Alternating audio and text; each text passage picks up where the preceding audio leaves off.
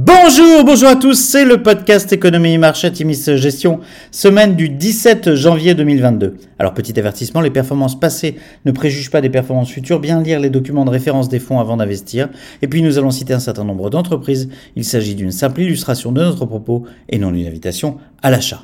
Alors cette semaine nous avons titré Inflation, rotation, réallocation, avec un point d'interrogation.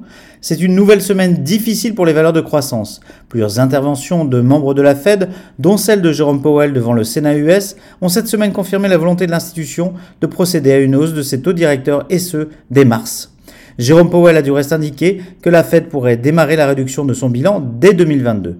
Du côté des matières premières, le rallye continue avec un pétrole WTI en hausse de 6,8% sur la semaine à plus de 84 dollars le baril. Le cuivre franchit la barre des 10 000 dollars la tonne pour la première fois depuis octobre et le nickel quant à lui atteint son plus haut depuis 10 ans.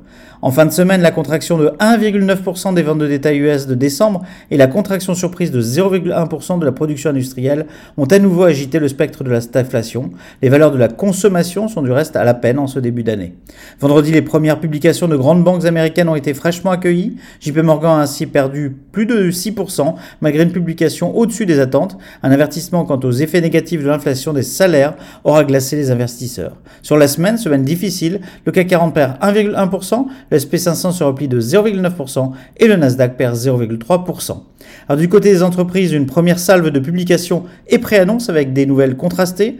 Experian affiche une croissance organique de 11% pour son troisième trimestre, en haute fourchette des attentes et ce malgré une base de comparaison difficile.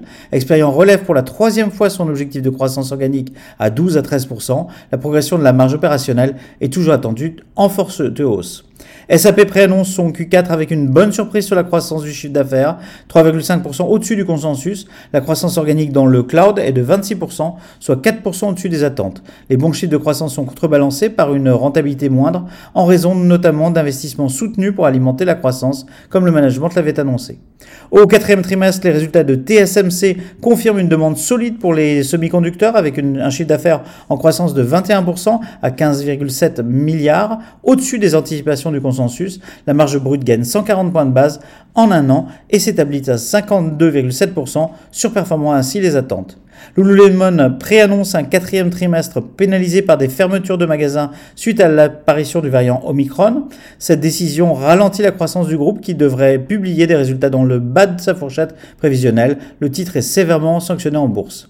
JP Morgan Chase, enfin, publie un résultat au-dessus des attentes avec un bénéfice par action de 3,33 dollars contre une prévision du consensus à 3,01 dollars. JP Morgan souffre toutefois ce trimestre d'une baisse des revenus des activités trading de 11%. Le CFO du groupe alerte par ailleurs quant à l'impact de pression inflationniste, notamment du côté des coûts salariaux.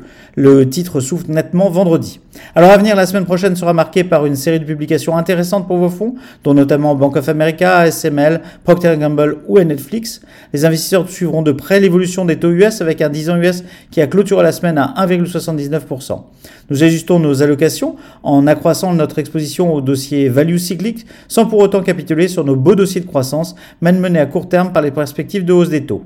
Les prochaines publications devraient de fait être plus favorables aux dossiers cycliques bénéficiant de la reprise et encore loin de leur plus haut. Réactivité mais aussi sang-froid s'impose de fait dans toute allocation en ces périodes de forts écarts de performance entre les secteurs. En matière d'allocation, l'Europe a des atouts, les valorisations y sont plus modérées, la part de cyclique plus significative et un dollar cher est un atout pour les prochains mois pour les exportateurs. Le gagnant de ce début d'année pour nos fonds pourrait être Atimis Industrie 4.0, riche de cyclique industriel de premier plan, et Atimis Millennial Europe, pour les raisons évoquées plus haut. Ceci étant dit, nos thématiques restent selon nous pleinement pertinentes sur le moyen terme et les marchés nous invitent à des ajustements tactiques. Alors en post-scriptum, euh, ce fut un immense plaisir cette semaine d'être classé pour la deuxième année consécutive premier au très prestigieux palmarès des fournisseurs du magazine Gestion de fortune pour les sociétés euh, de gestion dont les encours sont inférieurs à 1 milliard d'euros. Un immense merci à vous tous et nous vous souhaitons une excellente semaine à tous.